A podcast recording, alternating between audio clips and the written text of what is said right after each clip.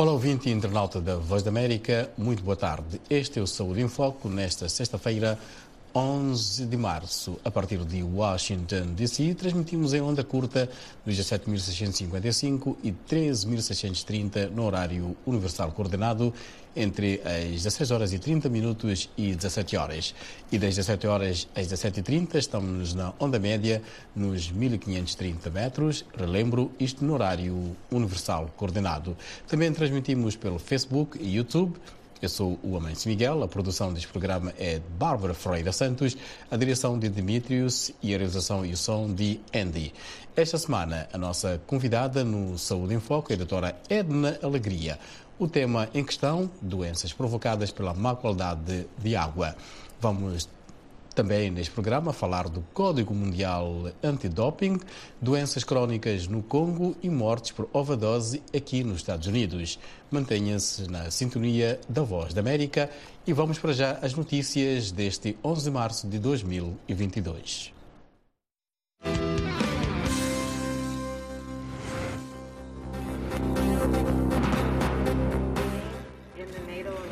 Durante uma visita à Polónia na sexta-feira, a vice-presidente dos Estados Unidos, Kamala Harris, reiterou novamente a promessa de defender cada centímetro do território da NATO quando acontece o que ela descreveu como agressão russa e guerra de Putin na Ucrânia. Harris seguiu para a Roménia.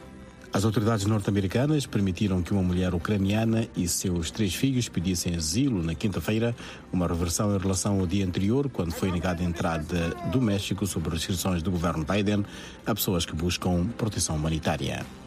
Os dois últimos lançamentos de mísseis da Coreia do Norte foram testes um novo sistema de mísseis balísticos intercontinentais, disseram autoridades norte-americanas na quinta-feira ao anunciar novas sanções a Pyongyang e alertar para uma nova escalada de tensões. O Senado dos Estados Unidos aprovou na quinta-feira uma legislação que prevê um trilhão e meio de dólares para financiar o governo federal até 30 de setembro e alocar 16 mil milhões para ajudar a Ucrânia. O governo Biden vai manter a exigência de uso de máscaras em aviões de transporte público por mais um mês, até meados de abril, enquanto toma medidas que podem levar ao levantamento. Em Moçambique, dados preliminares indicam que seis pessoas morreram na província de Nampula, sendo três em Angoche, duas na ilha de Moçambique e uma na cidade de Nampula, na sequência da passagem do ciclone tropical Gombe nesta sexta-feira, dia 11. Há relatos de corte de linhas de energia e telecomunicações e várias casas e edifícios públicos destruídos, incluindo os centros de saúde e escolas. O Unicef e outras entidades estão posicionados para ajudar Moçambique a responder a esta situação. Os danos ainda estão por avaliar. Nampula, com pouco mais de 6 milhões de habitantes, é a província mais populosa de Moçambique.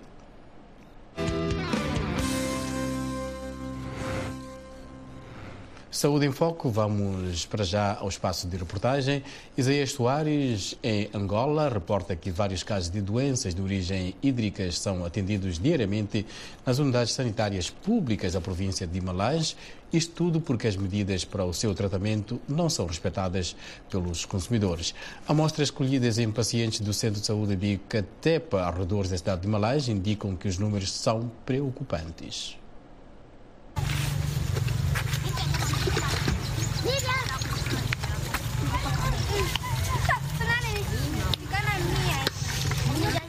A província de Malange, com déficits no fornecimento de água potável para os seus habitantes, os mesmos estão sujeitos a contrair diversas patologias resultantes da má qualidade do produto indispensável à vida na terra.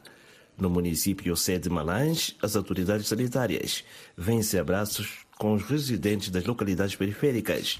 Não há água canalizada para todos e em algumas as águas das chuvas e residuais provocam charcos.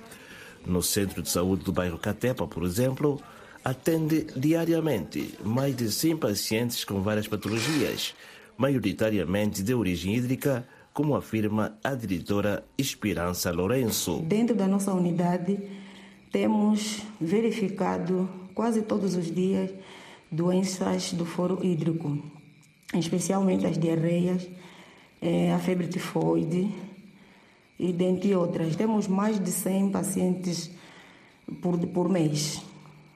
com doenças do foro hídrico. O consumo de água imprópria por humanos, na opinião da responsável, igualmente licenciada em Ciências de Enfermagem, contribui para o aumento de casos. E nos trabalhos de campo que temos feito, temos constatado que a maioria da população nossa não usa água potável. Eles usam mais água do poço, água dos rios, que muitas delas não têm tratamento.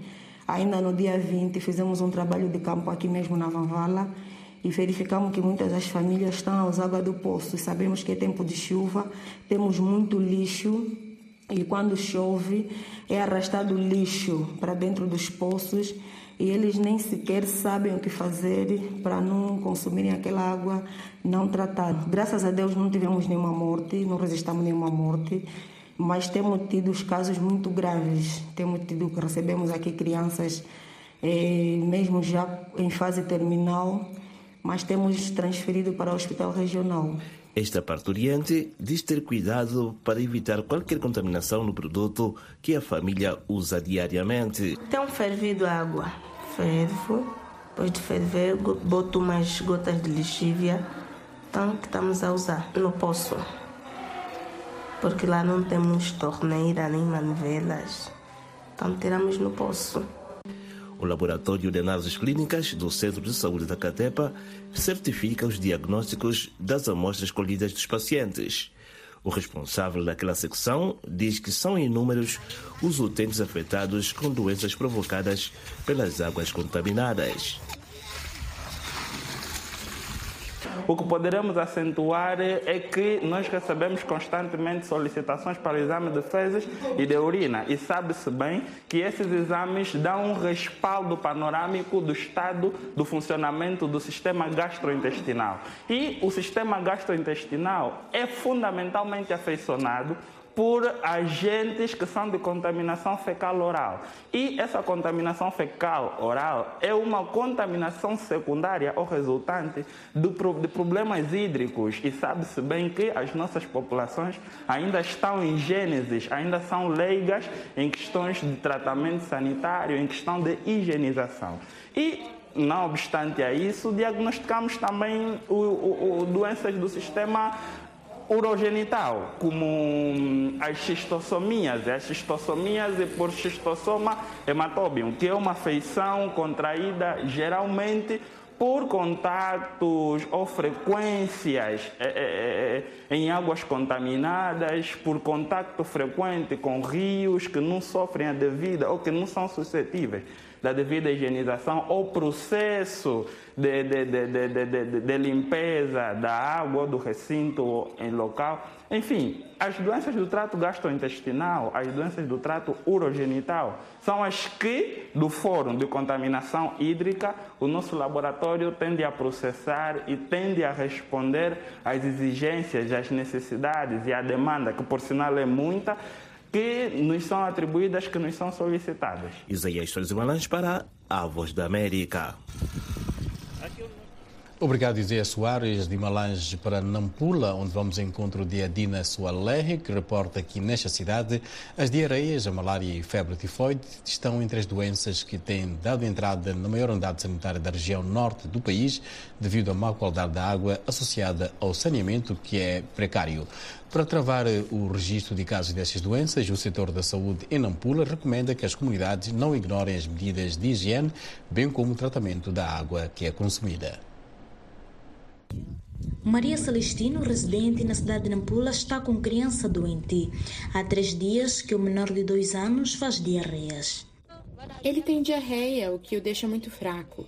Eu o levei ao hospital e a medicação que foi dada parece não estar a resolver. Ela acredita que o problema de saúde do menor pode estar associado à má qualidade da água, uma vez que na zona onde mora, em Namiepe, esta é uma das principais fontes do precioso líquido. A nossa água não é boa e as pessoas tiram sem pensar na saúde do próximo. Por isso que para este bairro a solução seria a torneira, porque estamos a passar mal. Daqui é tirada água para todas as tarefas das pessoas da zona, incluindo beber. E como consequência, as famílias têm se queixado de diarreias, comichões de pele e também a malária. Outra doença que veio agora e costuma sair por pulha quando coçar aquela borbulha sai uma ferida muito grande. Na cidade de Nampula, as diarreias, malária e febre tifoide estão entre as doenças que têm dado entrada na maior unidade sanitária da região norte devido à má qualidade da água, associada ao saneamento do meio precário. Diz Dalva Costa, responsável pelo Banco de Socorro no Hospital Central de Nampula. Os casos de diarreias, temos casos também suspeitas de febre tifoide, eh, temos também algumas situações de, de malária em termos de doenças. Então, uh, são, são patologias que frequentemente podem estar associadas à mal conservação da água, consumo de água uh, mal, mal uh, preparada e águas também estagnadas. Isso vai provocar situações da malária. Então, estamos numa época em que o índice da malária vai aumentar é preciso nos reforçarmos em casa o uso das redes mosquiteiras. Dalva Coça diz que essas doenças são preveníveis. Basta seguir as recomendações de higiene e tratamento da água. Estamos numa época em que há chuva, tempo chuvoso, é preciso reforçarmos a nossa higiene, lavarmos as mãos antes e depois do manuseamento dos alimentos, desinfetarmos. Nós temos o, o javel, temos a, certeza que é, pode, pode ser útil para o tratamento da água em casa. De Nampula para a Voz da América, Dina Sualehe.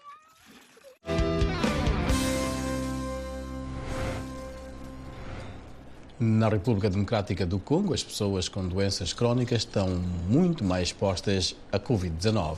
É o caso dos diabéticos que, desde o surgimento do coronavírus, tornaram-se mais vulneráveis àquele vírus. Goma, cidade localizada no leste deste país e uma das pouco afetadas pelo coronavírus no Congo, já registrou dezenas de mortes de diabéticos que contraíram o coronavírus, situação que preocupa os diabéticos e profissionais de saúde. Zanenet Zaidi reporta aqui os detalhes com Bárbara Freira Santos.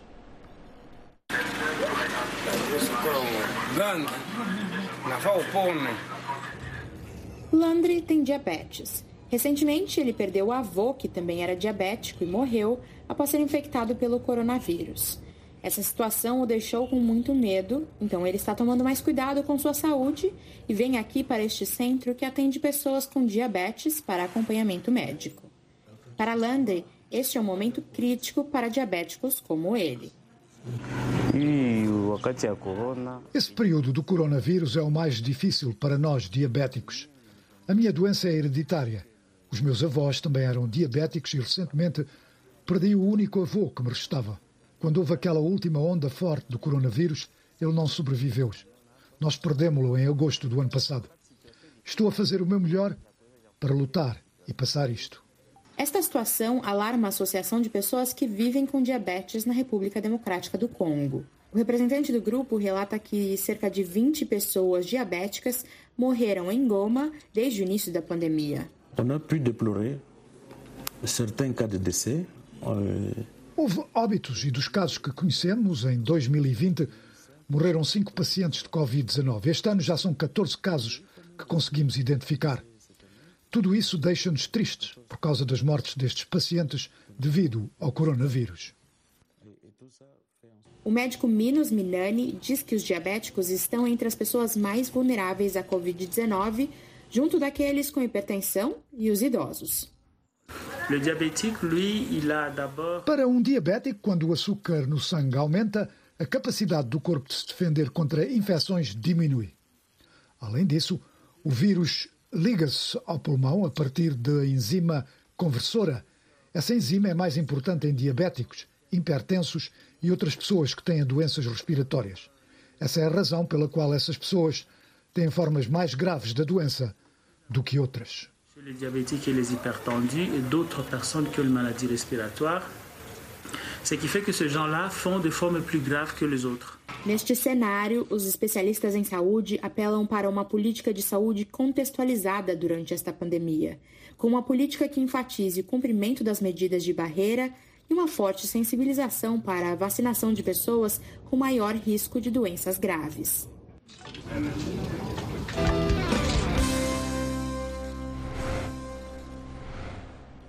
A Liga Africana de Basquetebol está a decorrer neste momento em Dakar, no Senegal. E sempre que uma competição desportiva desse tamanho ocorre, um dos assuntos de saúde ligados a esses eventos é sempre o doping. E o doping o que é? É o uso de uma substância ou técnica ilegal para melhorar o desempenho atlético. De acordo com a Agência Mundial Antidoping, centenas de drogas e métodos são utilizados para o doping. Eles incluem o uso de hormônios, drogas estimulantes e esteroides anabolizantes. O Código Mundial Antidoping afirma que uma substância ou tratamento deve atender a dois dos três critérios para ser classificado como doping violar o espírito do desporto, ser um perigo para a saúde do atleta e melhorar o desempenho. Os atletas não são os únicos a usar substância que melhoram o desempenho. Entre outras coisas, algumas pessoas os usam para construir músculos, ter uma aparência melhor ou melhorar a produtividade no trabalho. Especialistas, entretanto, alteram que o doping pode ser perigoso e até levar à morte. Bárbara Ferreira Santos explica mais. Atletas jogam para ganhar.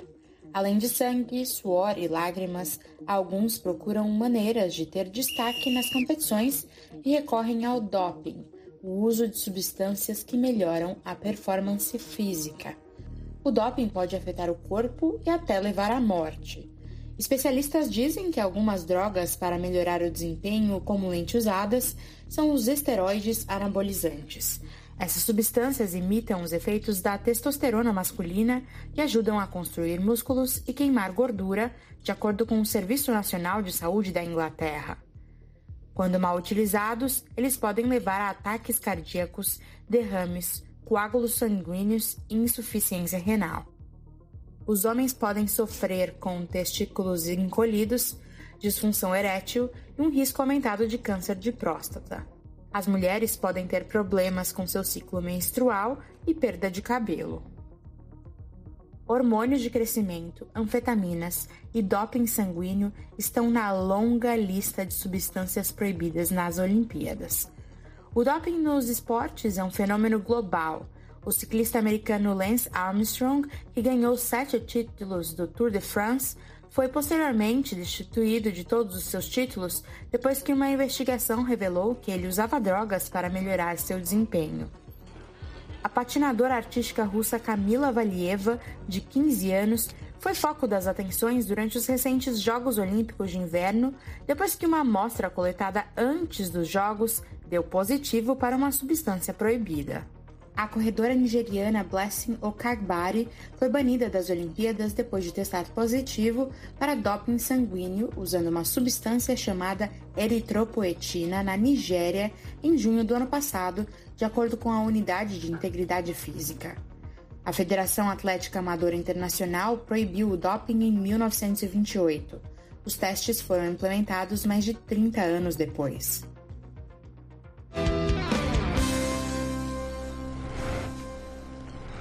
Mais de 100 mil pessoas morreram aqui nos Estados Unidos por overdose de drogas nos 12 meses entre junho de 2020 e maio de 2021, isto de acordo com dados recentes dos Centros de Controlo e Prevenção de Doenças. Esse número é mais do que a Covid e mais do que o dobro do número de mortes por armas e mortes por trânsito.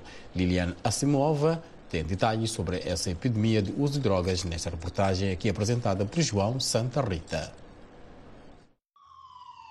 O número de mortes relacionadas com a opioides tem crescido constantemente nos Estados Unidos nos últimos anos.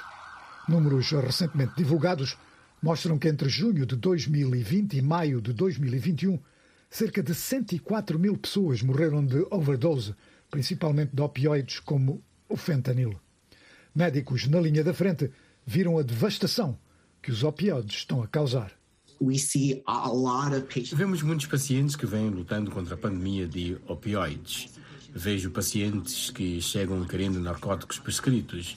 Vejo pacientes chegarem depois de uma overdose. E esses tipos de casos são os que me partem o coração, porque às vezes estes pacientes sabem que querem mudar, mas não podem mudar. Os opioides sintéticos são relativamente fáceis e baratos de fazer e tornaram-se mais mortais quando os usuários não sabem bem o que há nas drogas que estão a tomar.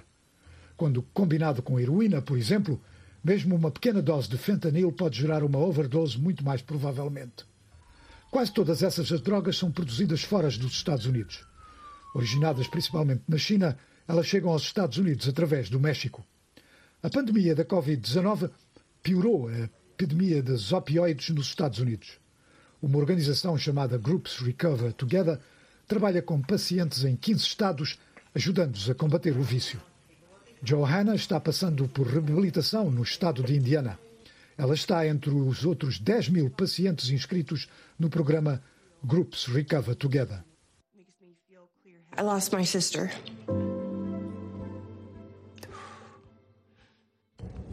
Perdi minha irmã. Minha irmã tinha epilepsia e foi isso que a matou.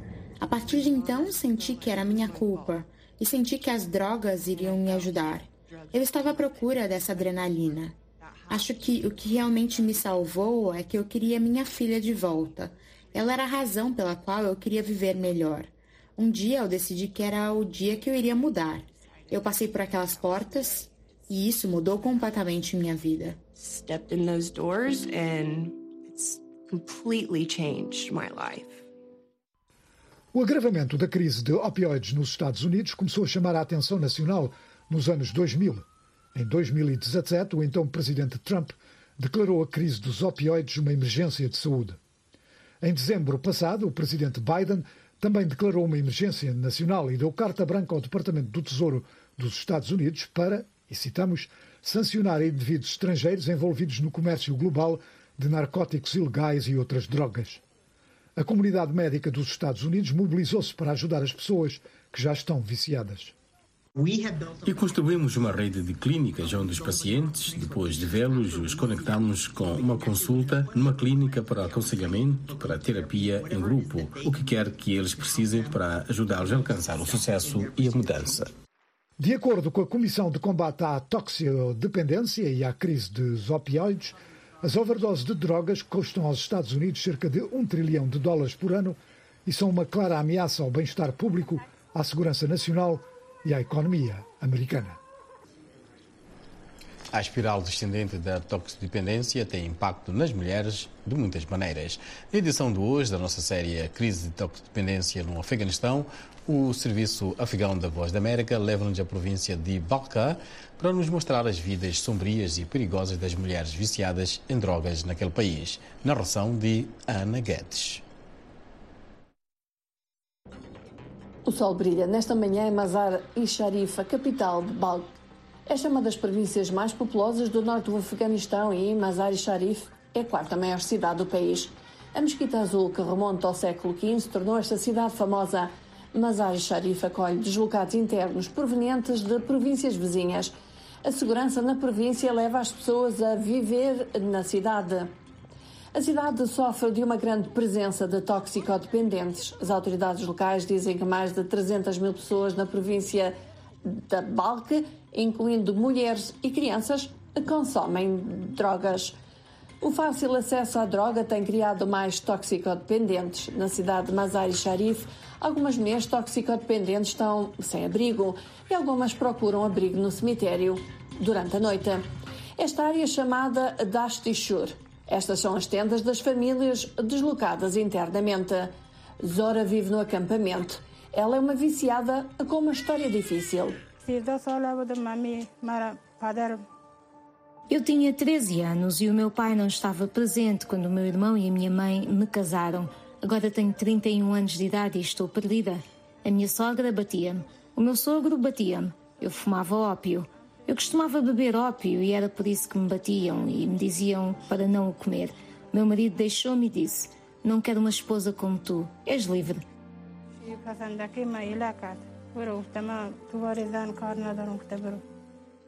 Tenho os meus dois filhos comigo.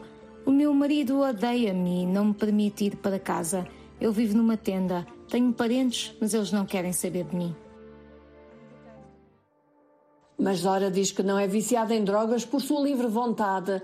Diz que a sua família ficou viciada. Usavam drogas em grupo, explica, para diminuir a dor intensa causada pelo seu trabalho com tecelões de carpetas.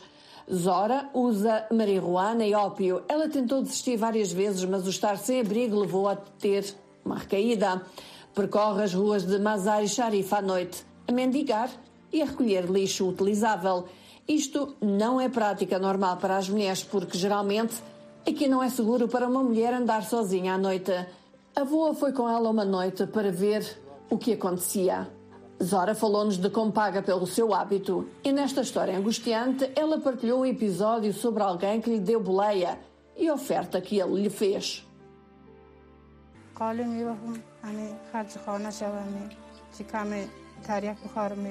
Eu teço tapetes para ganhar dinheiro, uso ópio e isso não é barato. Estava a caminho de recolher o lixo quando um carro parou e o motorista disse-me para entrar. E ele disse-me que me levaria para casa e o ajudaria. Entrei no carro. O motorista mostrou-me o casaco suicida e perguntou-me: Queres fazer isto? Eu dou-te dinheiro. Eu disse: Não, não o farei. E saltei do carro. Este é o Saúde em Foco, aqui na Voz da América, o programa que acontece toda a sexta-feira. Hoje o tópico de destaque, as doenças provocadas pela má qualidade da água. Antes de passarmos para a segunda parte, na qual teremos a conversa com a doutora Edna Alegria, que está em Luanda, vamos fazer aqui uma revista, aquilo que é a nossa página da internet, que é exatamente www.voaportuguês.com. Entre outras notícias, neste momento pode ver na página da Voz da América, um moçambicano sequestrado na Ucrânia já está em liberdade. Estamos a falar de Álvaro Costa, um moçambicano que vive naquele país há mais de 30 anos, que esta semana foi notícia em Moçambique e não só, pelo facto de alegadamente ter sido sequestrado. Pode ter os detalhes na nossa página da internet. Noutras notícias, o presidente moçambicano Felipe Nyusi e o seu homólogo da África do Sul, Cyril Ramaphosa, reuniram para intermediar também outras questões. Recordar que a África do Sul é um dos países que apoia o Moçambique na luta contra os insurgentes na província de Cabo Delgado, a par de Ruanda e outros países da África Austral. O nosso título em relação a esse encontro entre Felipe Nyusi e Cyril Ramaphosa é exatamente Nyusi e Ramaphosa pedem a ONU para intermediar diálogo entre a Ucrânia e a Rússia. Temos mais notícias aqui dos Estados Unidos, por exemplo, é destaque na nossa página da internet que o Senado americano aprova pacote de 13,6 mil milhões de dólares para ajuda militar e humanitária à Ucrânia. União Africana, aliás, esta foi uma das notícias de destaque no continente africano, o facto de o líder da União Africana, o presidente do Senegal, Macky Sall, ter reunido com Vladimir Putin e ter reafirmado que aquele país, a Rússia, deve parar com a invasão à Ucrânia e também ter defendido o caminho negocial para travar a situação que se vive na Ucrânia, a invasão pela Rússia. Em Moçambique, nos últimos tempos, é notícia o julgamento do caso das dívidas ocultas. Uma das últimas notícias que temos tem a ver com o facto de o tribunal já ter decidido que será a 1 de agosto que será lida a sentença dos 19 arguídos que foram julgados em Maputo. Washington o programa da Voz da América que apresenta a saúde. Estamos a partir do estúdio 55 da Voz da América aqui em Washington.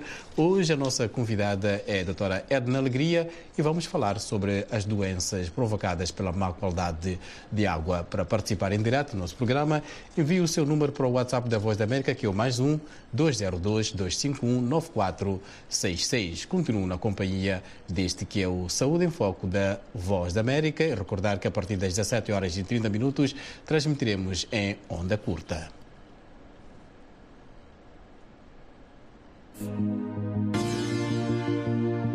Voz da América. Voz da América. Voz da América.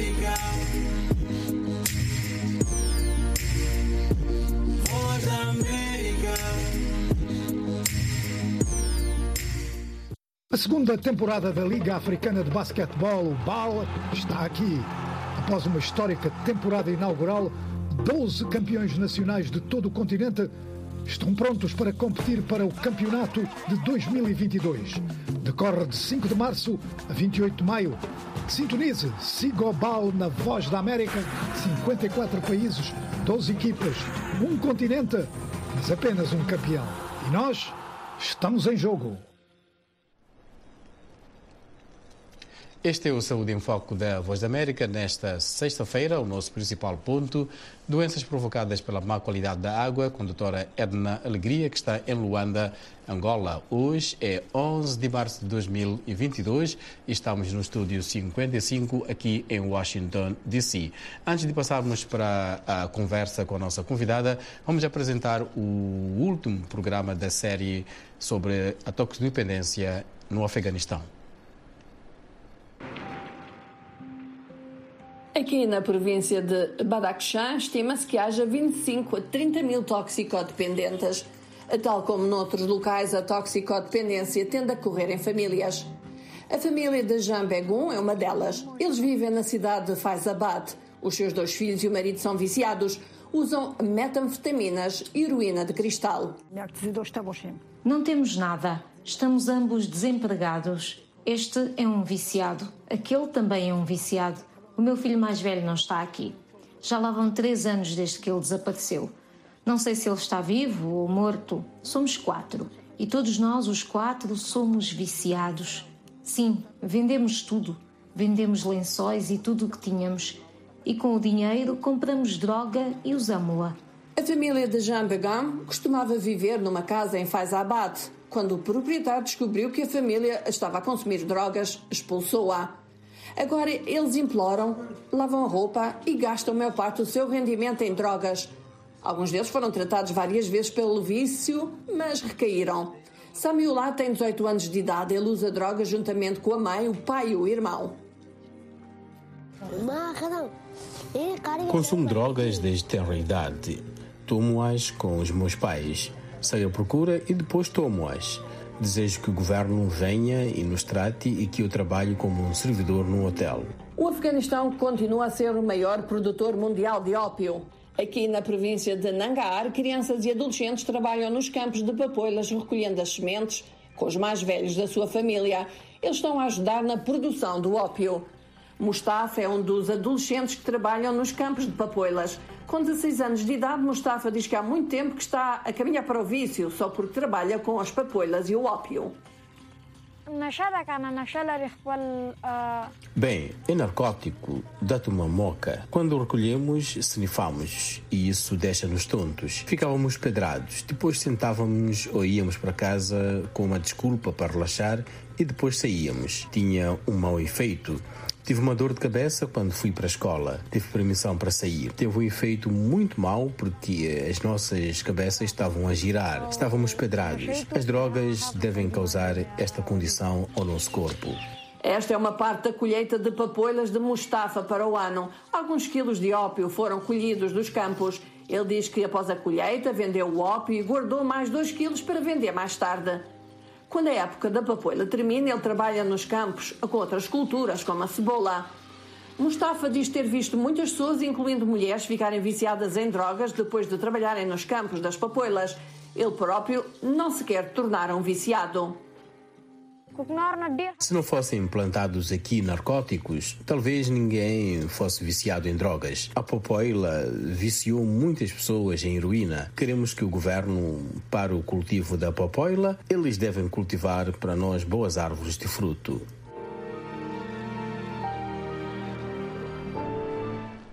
Uma questão preocupante esta do Afeganistão, com o consumo de drogas a atingir até os mais novos. Preocupante também é a situação das doenças provocadas pela má qualidade de água pelo mundo. Vamos a Malange, em Angola, do onde Isaías Soares reporta que a situação também ali em Angola é preocupante, com muitos casos a chegarem ao hospital.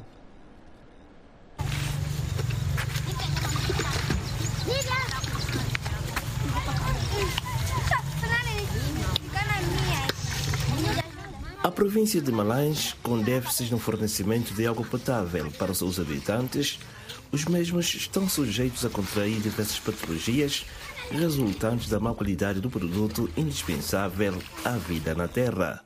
No município sede de Malães, as autoridades sanitárias vêm-se abraços com os residentes das localidades periféricas. Não há água para todos e em algumas as águas das chuvas e residuais provocam charcos. No centro de saúde do bairro Catepa, por exemplo, atende diariamente mais de 100 pacientes com várias patologias, maioritariamente de origem hídrica, como afirma a diretora Esperança Lourenço. Dentro da nossa unidade, temos verificado quase todos os dias doenças do foro hídrico, especialmente as diarreias, eh, a febre tifoide e dentre outras. Temos mais de 100 pacientes por, por mês com doenças do foro hídrico. O consumo de água imprópria por humanos, na opinião da responsável, igualmente licenciada em Ciências de Enfermagem, contribui para o aumento de casos. E nos trabalhos de campo que temos feito, temos constatado que a maioria da população não, não usa água potável. Eles usam mais água do poço, água dos rios, que muitas delas não têm tratamento. Ainda no dia 20 fizemos um trabalho de campo aqui mesmo na Vavala e verificamos que muitas das famílias estão a usar água do poço. Sabemos que é tempo de chuva, temos muito lixo e quando chove é arrastado lixo para dentro dos poços e eles nem sequer sabem o que fazer para não consumirem aquela água não tratada. Graças a Deus não tivemos nenhuma morte, não resistamos nenhuma morte, mas temos tido os casos muito graves. Temos tido que recebemos aqui crianças, eh, mesmo já em fase terminal, mas temos transferido para o hospital regional. Esta parturiente diz ter cuidado para evitar qualquer contaminação no produto que a família usa diariamente. Tem fervido água, fervo, depois de ferver, boto umas gotas de lixívia, então que estamos a usar no poço. Porque lá não temos torneira nem manvelas, então tiramos no poço. O Laboratório de Análises Clínicas do Centro de Saúde da Catepa certifica os diagnósticos das amostras colhidas dos pacientes. O responsável daquela secção diz que são inúmeros os utentes afetados com doenças provocadas pelas águas contaminadas. O que poderemos acentuar é que nós recebemos constantemente solicitações para o exame de fezes e de urina e sabe-se bem que esses exames dão um respaldo panorâmico do estado do funcionamento do sistema gastrointestinal. E o sistema gastrointestinal é fundamentalmente afeiçonado por agentes que são de contaminação fecal oral. E essa contaminação fecal oral é uma contaminação secundária ou resultante de problemas hídricos. E sabe-se bem que as nossas populações ainda estão em gênesis, ainda são leigas em questões de tratamento sanitário, em questão de higienização. E não obstante a isso, diagnosticamos também o, o, o doenças do sistema urogenital, como hum, as xistossomias, as xistossomias e por xistossoma hematobium, que é uma feição contraída geralmente por contactos ou frequências é, é, é, em águas contaminadas, por contato frequente com rios que não sofrem a devida ou que não são suscetíveis da devida higienização ou processo de, de, de, de, limpeza da água do recinto em local. Enfim, as doenças do trato gastrointestinal, as doenças do trato urogenital, são as que, do Fórum de Contaminação Hídrica, o nosso laboratório tende a processar e tende a responder às exigências, às necessidades e à demanda, que por sinal é muita, que nos são atribuídas, que nos são solicitadas. Isaías Soares Malange para a Voz da América. Obrigado, Isaías Soares, reportando sobre esta situação que é preocupante. O maior número, aliás, a crescer o número de doentes que vão aos hospitais de Malange por conta do mau tratamento da água. Contávamos eh, neste programa ter a participação da doutora Edna Alegria, mas por dificuldades de comunicação com Luanda, até o momento não podemos ter esta conversa, onde ela haveria de explicar uh, com mais detalhes o que devemos fazer para garantir que a água, que é um líquido precioso, não represente um risco para a nossa saúde. Antes de passarmos para a próxima reportagem. Dizer que uma das notícias que destacamos hoje tem a ver com Nampula, Moçambique, onde até agora uh, dados preliminares indicam que seis pessoas perderam a vida pela passagem do ciclone uh, Gombe, um ciclone que está a atingir aquela região de Moçambique, também a província da Zambésia, de acordo com as autoridades. Há relatos de cortes de linhas de energia e de comunicação. Vamos uh, continuar com mais reportagem nesta edição do Saúde em Foco e creio que vamos falar agora de saúde mental, não é verdade? Vamos falar de saúde mental daqui a pouco. Vamos continuar a falar sobre complicações uh, de, doenças que são provocadas pela má qualidade de água e vamos exatamente a Nampula, ao encontro de Adina Soalehe, que fala desta situação naquela região norte de Moçambique. Adina. Maria Celestino, residente na cidade de Nampula, está com criança doente. Há três dias que o menor de dois anos faz diarreias. Ele tem diarreia, o que o deixa muito fraco. Eu o levei ao hospital e a medicação que foi dada parece não estar a resolver. Ela acredita que o problema de saúde do menor pode estar associado à má qualidade da água, uma vez que na zona onde mora, em Namiepe, esta é uma das principais fontes do precioso líquido. A nossa água não é boa e as pessoas tiram sem pensar na saúde do próximo. Por isso que para este bairro a solução seria a torneira, porque estamos a passar mal. Daqui é tirada água para todas as tarefas das pessoas da zona, incluindo beber. E como consequência, as famílias têm se queixado de diarreias, comissões de pele e também a malária. Outra doença que veio agora e costuma sair por pulha quando coçar aquela borbulha sai uma ferida muito grande. Na cidade de Nampula, as diarreias, malária e febre tifoide estão entre as doenças que têm dado entrada na maior unidade sanitária da região norte devido à má qualidade da água, associada ao saneamento do meio precário. Diz Dalva Costa, responsável pelo Banco de Socorro no Hospital Central de Nampula. Os casos de diarreias, temos casos também suspeitas de febre tifoide, eh, temos também algumas situações de, de malária em termos de doenças. Então, uh, são, são patologias que frequentemente podem estar associadas à mal conservação da água, consumo de água uh, mal, mal uh, preparada e águas também estagnadas. Isso vai provocar situações da malária. Então, estamos numa época em que o índice da malária vai aumentar é preciso nos reforçarmos em casa o uso das redes mosquiteiras. Dalva Costa diz que essas doenças são preveníveis. Basta seguir as recomendações de higiene e tratamento da água. Estamos numa época em que há chuva, tempo chuvoso, é preciso reforçarmos a nossa higiene, lavarmos as mãos antes e depois do manuseamento dos alimentos, desinfetarmos. Nós temos o, o javel, temos a, a certeza que é, pode, pode ser útil para o tratamento da água em casa. De Nampula para a Voz da América, Dina Sualehe. Obrigado, Adina Sualehe de Nampula. Ficou aqui o recado da doutora Dalva Costa, que diz que é preciso sempre lavar as mãos. Saúde em Foco continua, uh, ainda iremos falar neste programa sobre a reciclagem em Moçambique, mas para já falemos de um assunto interessante, a saúde mental em tempos da Covid-19.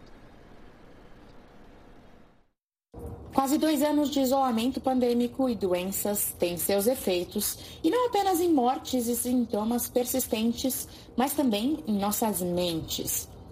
Antes da pandemia, cerca de um em cada dez adultos relatava sintomas de ansiedade e transtorno depressivo. E agora, a nossa pesquisa mais recente mostra que cerca de três em cada dez adultos estão a relatar esses sintomas.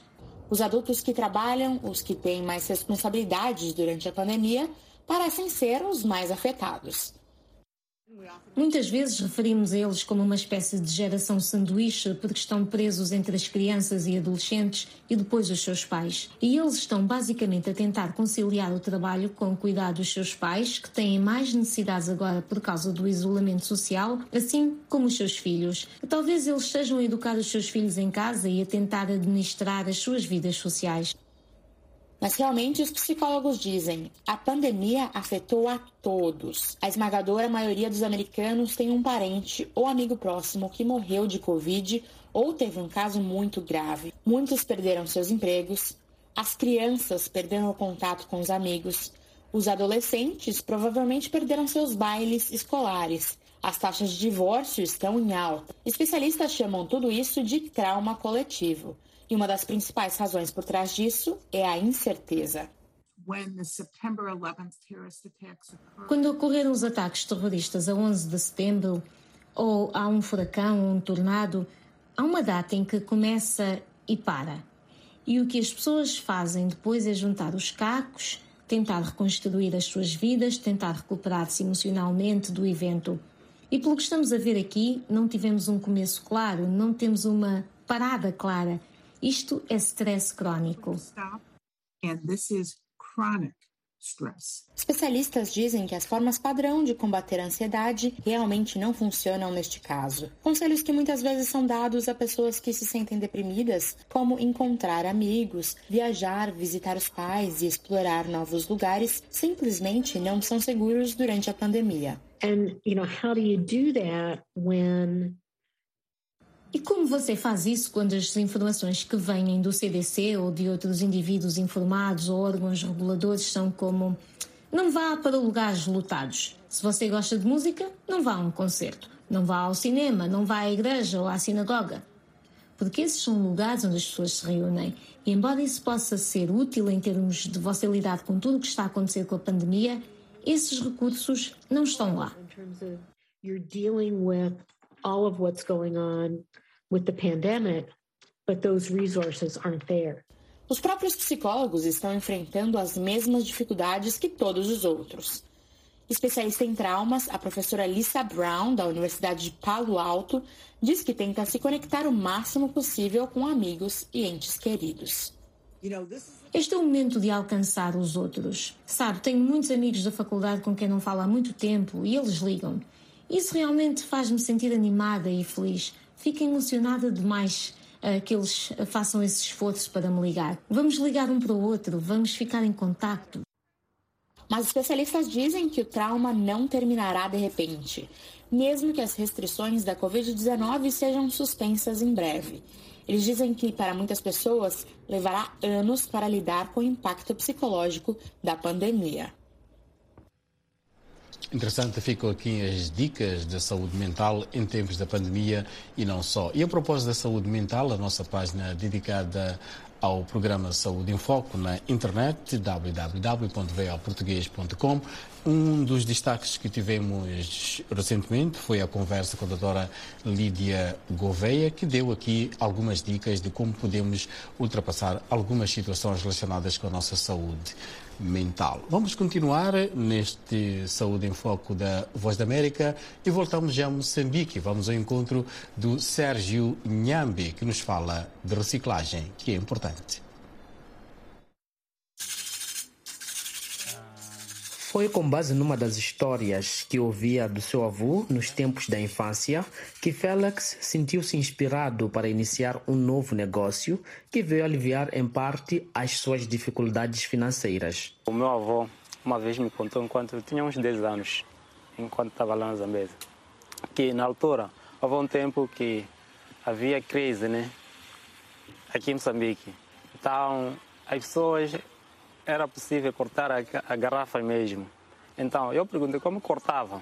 É, ela disse que metia ali, metia, acho que é areia exatamente, o nível, o nível do tamanho que ele queria. Metia areia, depois levava, acho que é, é um arame. Metia o arame, acho que no lume, por aí aquecia, depois marcava ali e cortava essa garrafa. Anos passaram e as memórias ficaram. Hoje, Félix decidiu tornar a reciclagem numa fonte de renda, transformando garrafas de bebidas em copos e vasos. Uma solução que é bem-vinda para o meio ambiente. No início, ele tentou seguir o método de produção do seu avô, mas não achou muito prático, tendo improvisado a sua própria forma. Levei aquela uma resistência, levei bloco, meti aquelas cenas, comecei a nivelar, pus areia, pode ter alguns níveis que eu consigo ver se uma garrafa comprida, vou cortar metade de garrafa, assim sucessivamente. O jovem de 33 anos nos convidou a conhecer a sua oficina improvisada na sala da sua casa. As garrafas são coletadas na rua ou adquiridas na vizinhança ao preço de um metical. O processo de corte dura em média 60 segundos. Ele coloca a garrafa no bloco de cimento adaptado com uma resistência elétrica, faz alguns giros e a garrafa se divide. Mas o processo não terminou pois a garrafa precisa ganhar nova vida e se transformar num copo que vai atrair os clientes. Félix conta que depois do corte, a garrafa é lixada, são removidos os rótulos, é lavada e por fim colada.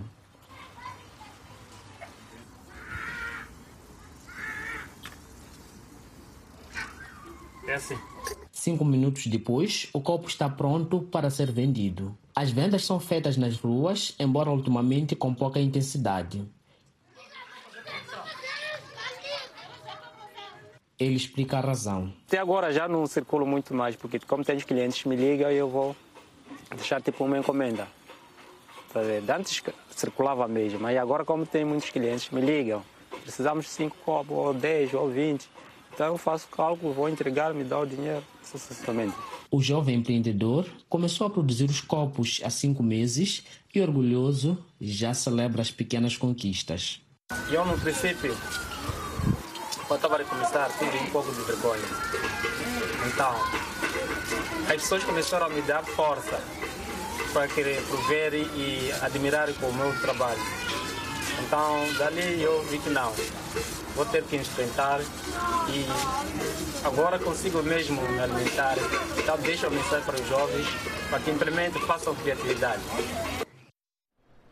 Interessante esta iniciativa do Félix dos Santos em Moçambique, entrevistado aqui por Sérgio Nhambe, ele que recolhe garrafas na rua e produz copos que até são bonitos. Saúde em Foco, vamos continuar em Moçambique. Vamos agora ao encontro do Alfredo Júnior, que levanta aqui uma questão que é interessante, que é esta questão do acesso à saúde, uma preocupação que não é só de Moçambique, mas que é de todo o continente africano. Como é que estamos em termos de análise aqui no acesso à saúde? Reportagem a partir de Maputo com Alfredo Júnior.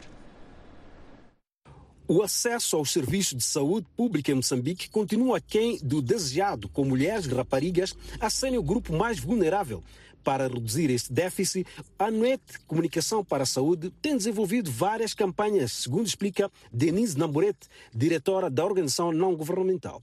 Bom, a UET tem, uh, tem, na verdade, um papel bastante relevante uh, que se resume em quatro momentos uh, importantes que é um, a promoção de saúde, e aqui inclui saúde sexual reprodutiva, violência doméstica, a questão dos casamentos prematuros, de planeamento familiar, portanto, todas aquelas questões de saúde que fazem parte do momento de crescimento da rapariga, dos 9 aos 24 anos.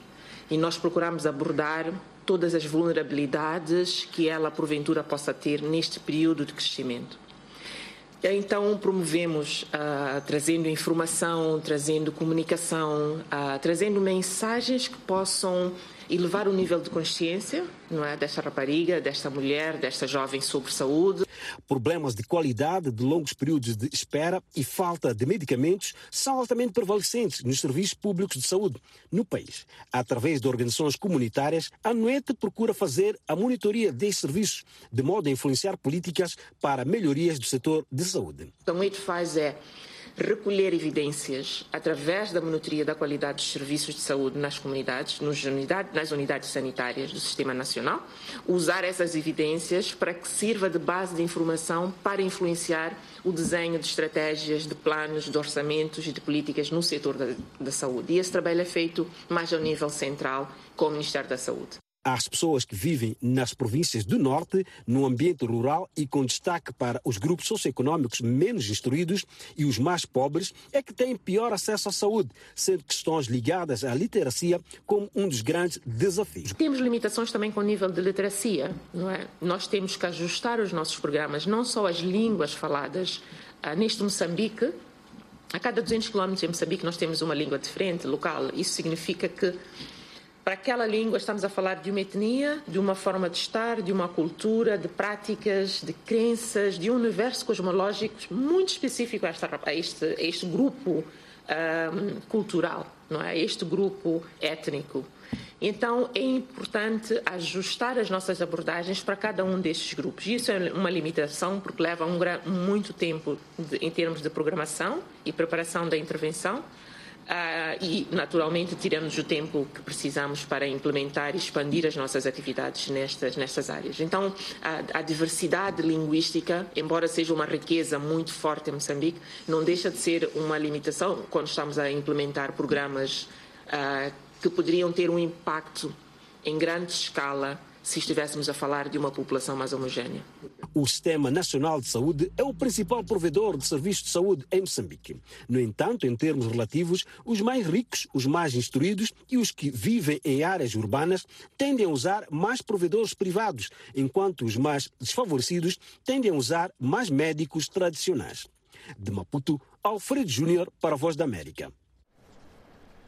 Obrigado, Alfredo Júnior, que entrevistou aqui a Denise Namborete, que lidera a UET, uma das organizações que em Moçambique trabalhou muito na comunicação sobre HIV e SIDA. E falando de HIV e SIDA, vamos falar deste assunto no continente africano. É a reportagem a seguir neste Saúde em Foco da Voz da América.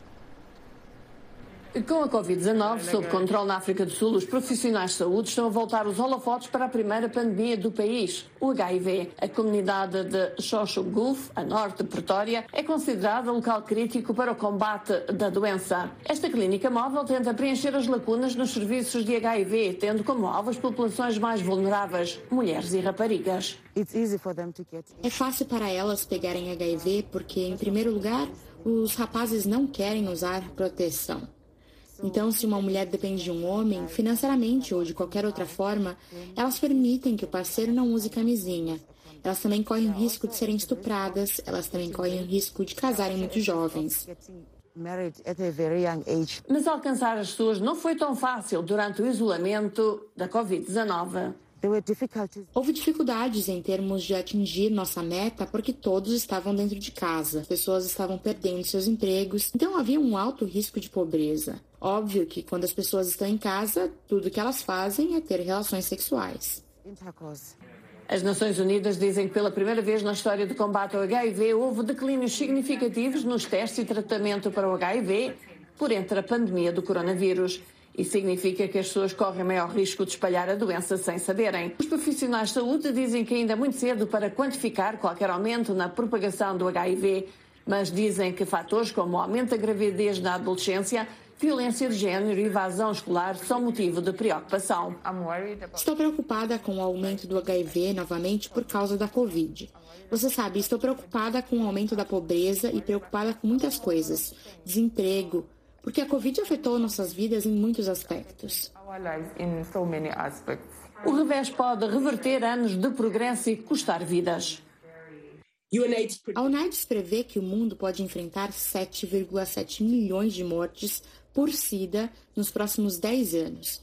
E 4,7 milhões dessas mortes ocorrerão em África. Se fizermos os investimentos necessários e atingirmos as metas de 2025 que poderíamos alcançar, poderíamos salvar a vida de 2,7 milhões de pessoas. Apesar do impacto econômico da Covid-19, Eva Kiwango diz que muitos grupos internacionais, como o Fundo Global, continuam a apoiar o financiamento do combate ao HIV. A África do Sul mostrou esforços muito robustos e as comunidades têm sido muito resilientes. E vimos iniciativas que foram ampliadas. So we've seen initiatives um, that, that have been scaled up. Ao revigorar os esforços, ela diz que o HIV pode tornar-se uma doença do passado. E assim foi o Saúde em Foco desta semana. Infelizmente não tivemos a conversa com a doutora Edna Alegria por motivos de comunicação. E assim marcamos o ponto final. Um grande abraço de Bárbara Freire Santos que produziu e eu, Amâncio Miguel, que apresentei. Até para a semana. Bom fim de semana.